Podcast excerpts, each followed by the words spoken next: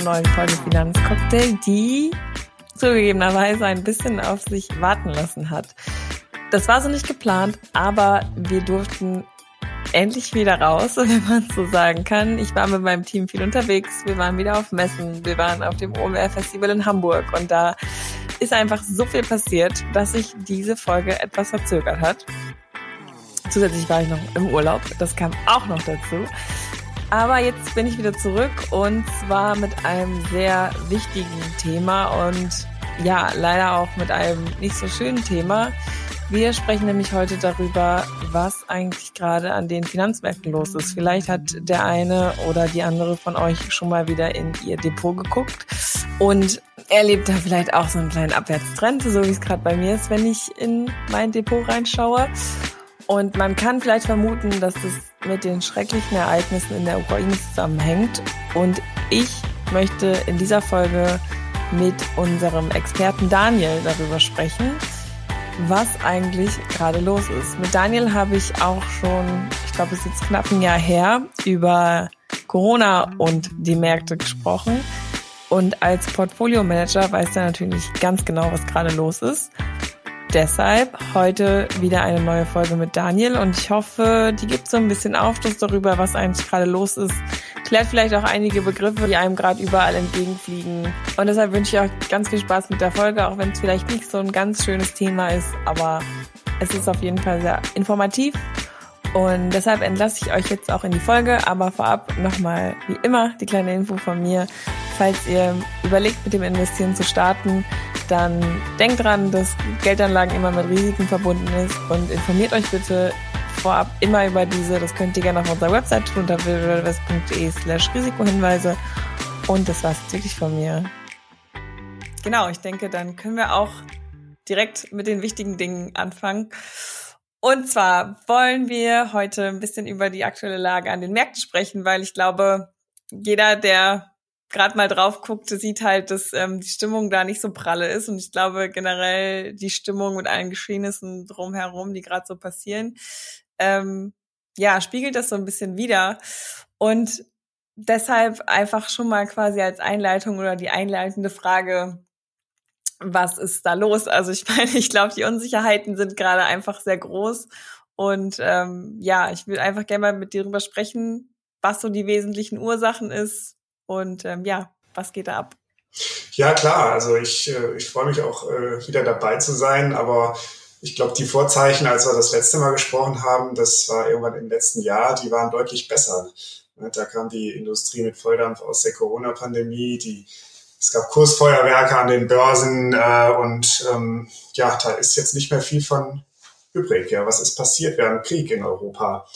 Das war unvorstellbar, glaube ich, für für die meisten Leute. Ne? Das, äh, auch das Leid äh, der Menschen, das macht mich, macht mich schon sehr traurig. Und ähm, es war einfach bis zu diesem rücksichtslosen Überfall von, von Russland auf die Ukraine nicht denkbar, dass, dass, wir, dass wir in Europa ja einen Krieg vor der, vor der, vor die Haustür bekommen, sozusagen. Ne? Also wir hatten, wir hatten ja eine Friedensdividende in Europa nach dem nach der Abrüstung äh, im, nach dem Kalten Krieg ja, haben, haben die Staaten durch die nach den Abrüstungsverträgen über Jahrzehnte lang abgerüstet. Das hat die Ausgaben für Rüstung und Verteidigung gesenkt und hat für viel Wohlstand bei den europäischen Staaten gesorgt. Ähm, und ja, damit damit ist es jetzt vorbei. Ne? Das 100 Milliarden Sondervermögen für die Bundeswehr jetzt wird wieder aufgerüstet und ähm, ja, die derzeitige Entwicklung an den Märkten, die geht auf verschiedene Ursachen zurück. Und natürlich ist der furchtbare Krieg in der Ukraine eine davon, ähm, denn die westlichen Staaten haben Russland ja nach dem Angriff auf die Ukraine mit, mit beispiellosen wirtschaftlichen Sanktionen überzogen und äh, im Prinzip haben sich ja so gut wie alle westlichen Unternehmen auch äh, aus Russland zurückgezogen. Es, es werden Embargos äh, diskutiert, Ölembargo, Gasembargo und ähm, keine Waren mehr abgenommen. Also Russland ist da schon ein Stück weit auch wieder äh, ja, ein Riesenschritt zurückgeworfen worden in der, in der wirtschaftlichen Entwicklung. Eigentlich sind Russland und die Ukraine wirtschaftlich gar nicht so bedeutsam. Ich glaube, die deutsche Wirtschaft hat nur äh, ein bis zwei Prozent der Exporte, die nach, die nach Russland gehen. Ähm, aber Russland ist ein sehr rohstoffreiches Land ne? und ähm, exportiert dann viele Rohstoffe in, ins Ausland und äh, verarbeitet sie teilweise auch weiter. Und die fehlen jetzt auf dem Weltmarkt. Also ähm, das führt dann zu Preissteigerungen, also sprich Gas, Öl, aber auch ähm, Industrie, wichtige Industriemetalle, die in der Autoindustrie ähm, beispielsweise verwendet werden, wie Nickel, Palladium, Chrom, aber auch Kali beispielsweise für Stickstoffdünger, äh, der fehlt jetzt in der Landwirtschaft und ähm, das sind halt eben auch Vorprodukte für, für viele Waren. Ne? Und äh, gerade Gas und Öl sind ja so die äh, Schmierstoffe der Weltwirtschaft, die, die braucht jedes Industrieunternehmen.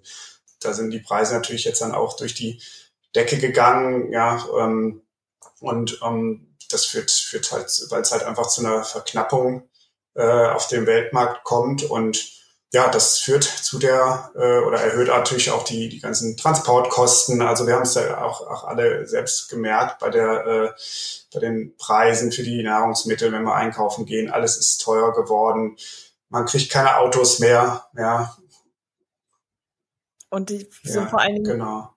Ja, vor allen Dingen auch so Mehl und Öl fehlt auch einfach. Ja. Also das ist mir aufgefallen, weil ich backe ich back sehr gerne, dass das halt einfach gar nicht mehr da ist. Und ich, ja, und wie du auch schon sagst, ich glaube, alle, genau, die ein Auto haben, oder wenn halt man auch, auch ein, ein, Auto gemerkt. kaufen möchte, sei es ein Neuwagen, man wartet ewig, äh, ewig lange Lieferzeiten, weil irgendwelche kleinen Komponenten fehlen, die, ähm, die auf Vorprodukten basieren, die jetzt gerade nicht verfügbar sind. Und das betrifft auch Gebraucht, äh, den Gebrauchtwagenmarkt, ne, da ist auch alles leer gekauft. Also das hat alles äh, zusammen zu der vielfach gefürchteten Inflation geführt. Und wir haben Inflationsraten jetzt hier in Europa, aber auch in den USA von acht bis neun Prozent. Das ist natürlich schon, schon, schon äh, nach, nach vielen, vielen Jahren niedriger Inflation zum ersten Mal seit langem mal wieder solche, solche hohen Raten. Und das ist aber nicht allein der Grund. Ähm, sag mal, der Ukraine-Konflikt ist nicht der alleinige Grund. Wir hatten auch schon vorher eine enorme Ausweitung der Geldmenge ne, nach der Corona-Pandemie, weil in der Corona-Pandemie einfach, ja, die Unternehmen haben Kredite gebraucht, um die, um die schwierigen Zeiten zu überbrücken. Die Staatsdefizite haben sich erhöht äh, für die ganzen Maßnahmen, die notwendig waren, die, die Staatshilfen ähm, und Impfkampagnen und Impfsendungen und so weiter. Und das hat enorm viel Geld in den, ähm, in den Kreislauf äh, gespült. Und ja, wenn mehr Geld im Umlauf ist, dann wird halt, werden halt einfach, steigt die Nachfrage und dann, dann steigen auch die Preise. Also das, und wenn die Preise steigen, dann dämpft das auch wieder den, kann das auch wieder den Konsum dämpfen und die, die Margen von den ähm, äh, Unternehmen ähm, sozusagen ähm, schwächen und das bringt dann einen bedeutsamen Akteur der äh, Finanzmärkte ins Spiel und das sind die Notenbanken. Und die Notenbanken, die sind verantwortlich für die Geldstabilität und die wollen die Inflation bekämpfen. Ja, und wie machen die das? Die heben die Leitzinsen an. Die Leitzinsen sind die Zinsen, zu denen sich Banken äh, kurzfristig bei, der, bei den Zentralbanken Geld leihen können oder Geld anlegen können. Und die beeinflussen letztendlich alle Zinsen alle anderen Zinsen am Markt, also zum Beispiel äh, Anleihezinsen von Staaten und Unternehmen oder auch die Bauzinsen. Dadurch werden dann die Kredite teurer für, ähm, für die Unternehmen, für die, für die Staaten, aber auch für die Privatleute, ne, die ein, Wohnung, Haus kaufen wollen. Und dadurch schwächt sich dann wieder die Nachfrage ab und die Preise sinken. Und das ist genau das, was die, was die Zentralbanken letztendlich dann erreichen wollen. Wenn die Preise sinken, sinkt die Inflation. Aber das hat natürlich auch gewisse Kehrseiten, denn äh, die ähm, Verteuerung der Finanzierungskonditionen bei den Unternehmen, die kann durchaus dann auch auf die Unternehmensgewinne äh, schlagen und ähm, das hat dann wiederum auch Einfluss äh, auf die Kurse der Instrumente, Wertpapiere an den Kapitalmärkten. Ja, du hast auch gerade nochmal gesagt, dass vor allen Dingen so Materialien fehlen und jetzt auch so Kreditzinsen steigen. Ich glaube, gerade ist auch so maximal schlechter Zeitpunkt für Leute, die gerade zum Beispiel ein Haus bauen. Ich glaube, das ist gerade mit viel Frust verbunden. Ähm, und ich meine, ich glaube, bei mir ist es natürlich auch mit viel Frust verbunden momentan, wenn ich in mein Depot blicke. Ich glaube aber, das ist gerade rundum, rundum sind alle nicht so glücklich. Ähm, bei mir ist es zum Beispiel so, dass ich ähm, nachhaltig investiert bin. Ich habe ein Greenfolio bei uns. Wie sieht's denn generell mit den Anlageklassen aus? Ich habe deshalb zum Beispiel jetzt die Rohstoffe nicht im Blick, die hast du eben angesprochen. Welche Anlageklassen sind denn jetzt aktuell besonders betroffen? Wo sieht's ähm, richtig schlecht aus und wo vielleicht nicht ganz so schlecht? Mhm. Ja, letztendlich sind, sind alle Anlageklassen davon betroffen. Ne? Also zum einen die Anleihen, äh, aufgrund der gesunkenen Zinsen. Also wenn die, an, wenn die Zinsen sinken, dann, wenn die äh, Zinsen sinken, andersrum, wenn die Zinsen steigen, fallen die Anleihen und das ist äh, entsprechend passiert. Ne? Also wir haben innerhalb von kürzester Zeit hier äh, einen, einen sehr, sehr großen Zinsanstieg gesehen und das hat, hat auf die Anleihekurse durchgeschlagen. Also alle Anlageklassen äh, der Anleihen, sei es Staatsanleihen, Unternehmensanleihen, Hochzinsanleihen, sind davon betroffen. Und ähm, die Aktien betrifft es dann auch wiederum, ja, weil die zum einen, weil die relative Attraktivität der Aktien gegenüber den Anleihen sinkt, denn die Anleihen werfen ja jetzt wieder Zinsen ab. Das ist natürlich vielleicht dann auch nach vorne so ein bisschen der, der positive Aspekt, ja, dass, dass es bei den Anleihen wieder Zinsen gibt äh, und dadurch äh, die relative Attraktivität der Aktien dann so ein bisschen dagegen sinkt. Äh, auf der anderen Seite die eben schon angesprochenen ähm, schlechteren Finanzierungskonditionen der, der Unternehmen, höhere Produktionskosten durch die, durch die äh, teuer, teurer gewordenen Vorprodukte, äh, die auch dann nicht äh, vielleicht eins zu eins ähm, immer weitergegeben werden können dann an die Konsumenten ne? und äh, dann zu weniger Nachfrage führen und da vielleicht eine Margenerosion bei den Unternehmen, also Aktien hier auch negativ. Und dann gibt's aber einen Gewinner aus dem Ganzen und das hast du ja auch gerade schon angesprochen, das sind die Rohstoffe. Und die Rohstoffe, äh, ja insbesondere hier Öl und Gas, also Energierohstoffe, aber auch ähm, Industrierohstoffe, also Industriemetalle in, in erster Linie. Und ja, die, die sind so gut äh, gelaufen, dass, dass sie teilweise dieses Jahr bis zu 50 Prozent Kursgewinne erzielen konnten, wenn man jetzt mal einen breiten Rohstoffindex hier betrachtet. Und die konnten natürlich in einem ja, ausgewogenen ähm, Portfolio die Verluste der Aktien etwas, äh, etwas dämpfen oder, oder die Gesamtverluste, die da angefallen sind. Das, das ist vielleicht ein positiver Aspekt. Auf der anderen Seite, du hast es gerade gesagt, äh, nachhaltige Portfolios haben typischerweise keine Rohstoffe und haben eben nicht den Vorteil aus dieser, aus dieser dämpfenden, diversifizierenden Wirkung. Das ist, äh, liegt so ein bisschen in der Natur der Sache, weil natürlich der Abbau von Rohstoffen oft eine schmutzige Angelegenheit ist und auch äh, die Umwelt belastet und deswegen sind Rohstoffe derzeit nicht in nachhaltigen Portfolios enthalten. Ja, das war natürlich von mir auch eine bewusste Entscheidung und mit dem Schmerz kann ich jetzt auch dann leben, dass das nicht durch die Rohstoffe ausgeglichen wird. Ähm, ich blicke einfach in die Zukunft und denke langfristig, das wird schon wieder hoffentlich, weil jetzt aktuell, wie gesagt, Krieg furchtbar. Wir haben aber ja vor einem Jahr hast du auch schon gesagt, über Corona gesprochen. Durch diesen Krieg in der Ukraine rückt, glaube ich, die ganze Corona-Pandemie so ein bisschen in den Hintergrund, was natürlich auch völlig verständlich ist. Sollten wir aber dennoch, denke ich, nicht vergessen, weil ich glaube, aktuell kämpfen wir wieder mit steigenden Zahlen und man hört doch mal wieder hin und wieder das Wort, die Inzidenzen steigen. Ähm, also anscheinend kommt das Thema wieder zurück. Denkst du, dass Corona jetzt nochmal eine zusätzliche Gefahr für die Märkte sein kann, wenn das Infektionsgeschehen jetzt wieder zunimmt und ja, was könnte da auf uns zukommen, wenn die Pandemie jetzt nochmal ein richtiges Comeback gibt? Hm. Also erstmal absolut richtig, dass äh, die Corona-Pandemie ist, ist nicht vorbei ne? und das Infektionsgeschehen wird auch äh, wieder weiter zunehmen. Wir sehen es jetzt gerade ähm, auch bei uns wieder in, in Deutschland und äh, alle haben jetzt auch ein bisschen Respekt natürlich vor der, vor der Welle, die dann vielleicht im Herbst wieder kommt.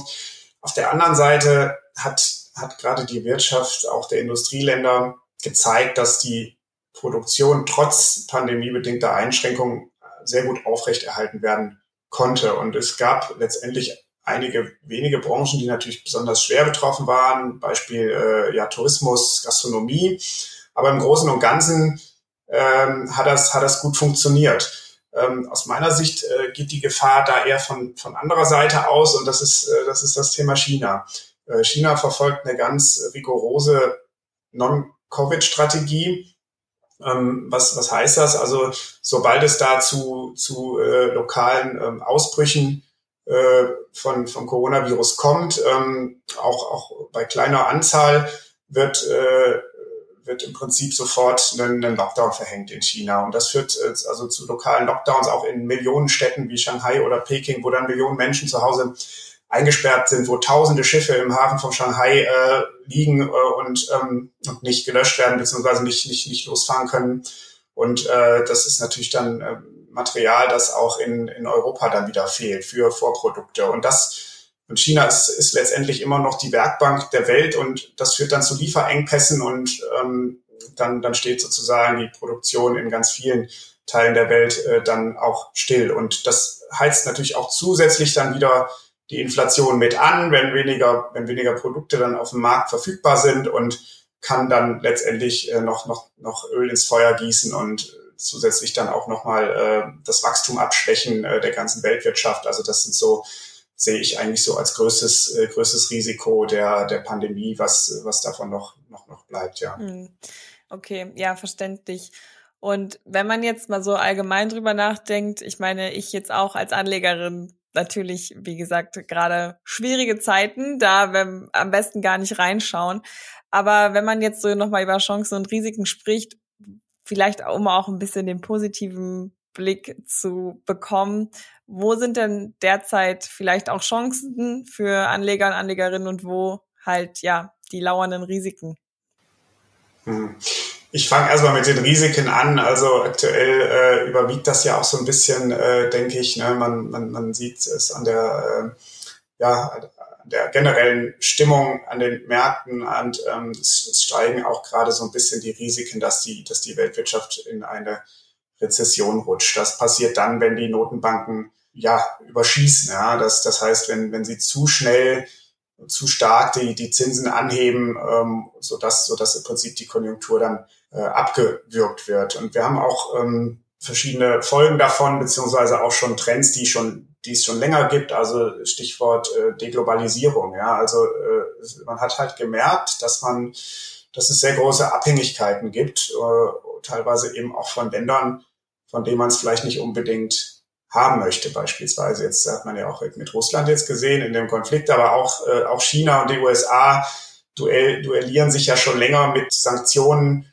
und äh, Zöllen. Ähm, die USA streben sozusagen auch an, etwas unabhängiger von China zu werden und das, das äh, führt dann letztendlich auch zu weniger Wachstum. Die Globalisierung hat uns eine lange Zeit von, von gutem Wachstum beschert.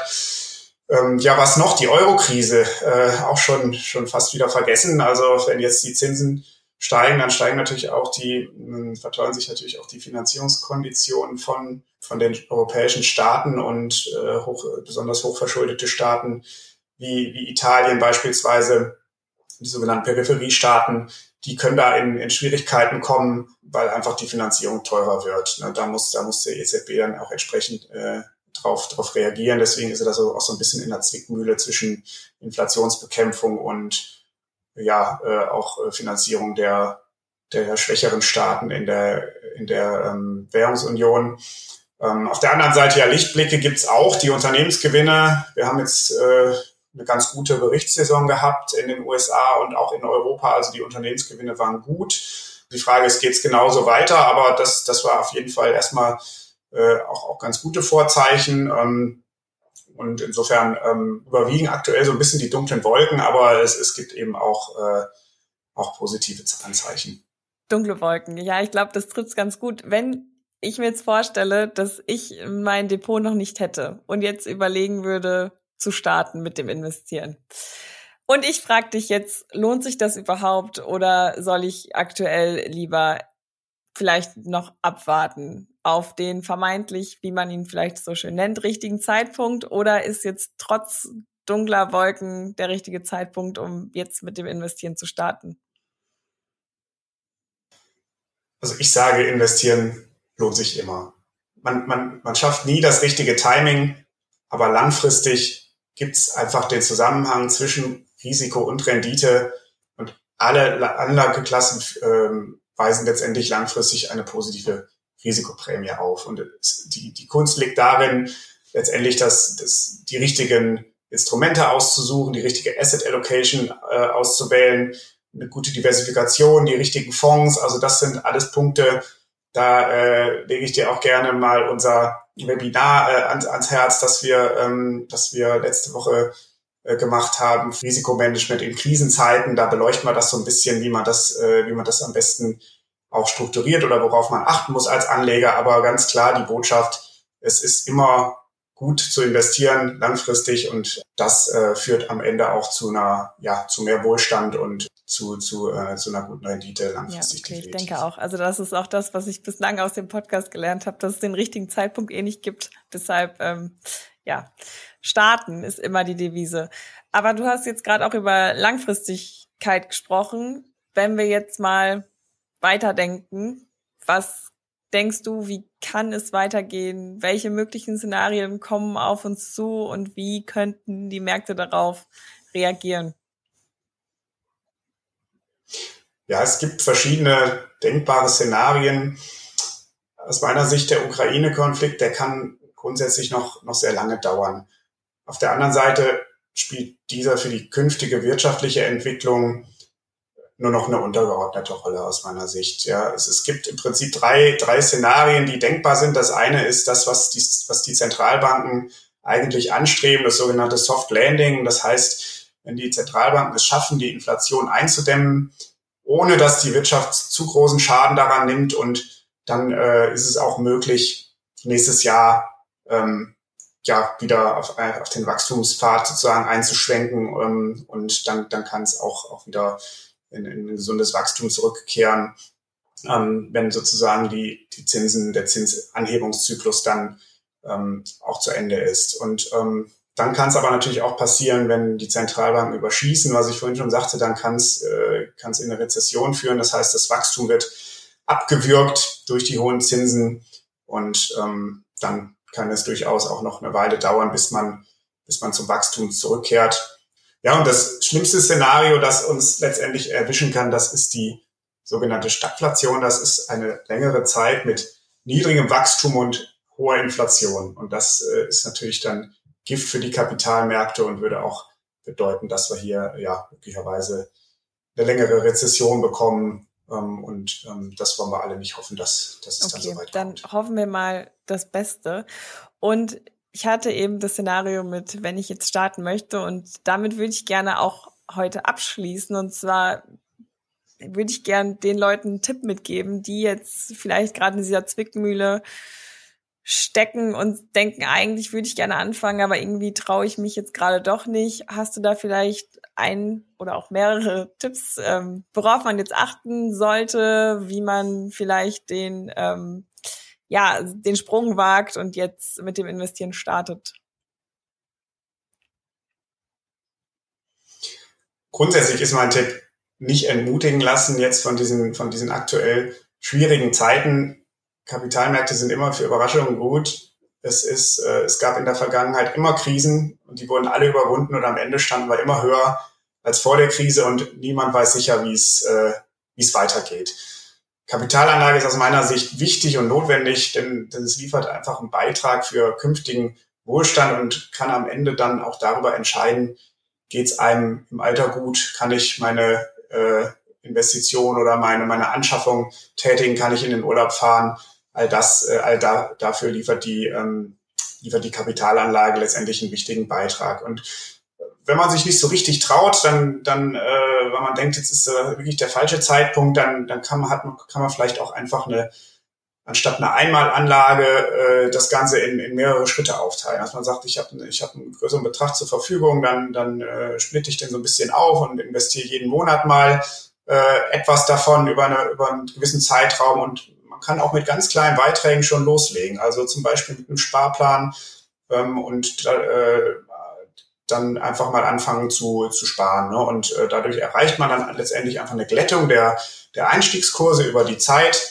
Ähm, und ähm, langfristig ja, glaub, äh, kann damit wenn langfristig man aktuell die Inflation sieht, dann äh, ist es auf jeden Fall sinnvoll, das, das Geld anzulegen. Und ähm, ja, vielen Dank dafür. Es war super interessant. Ähm, mal zu erfahren, was jetzt gerade so los ist und wie sich vor allen Dingen der furchtbare Krieg in der Ukraine auch auswirkt ähm, und das am Ende auch Auswirkungen auf mein Depot hat und wo das alles herkommt.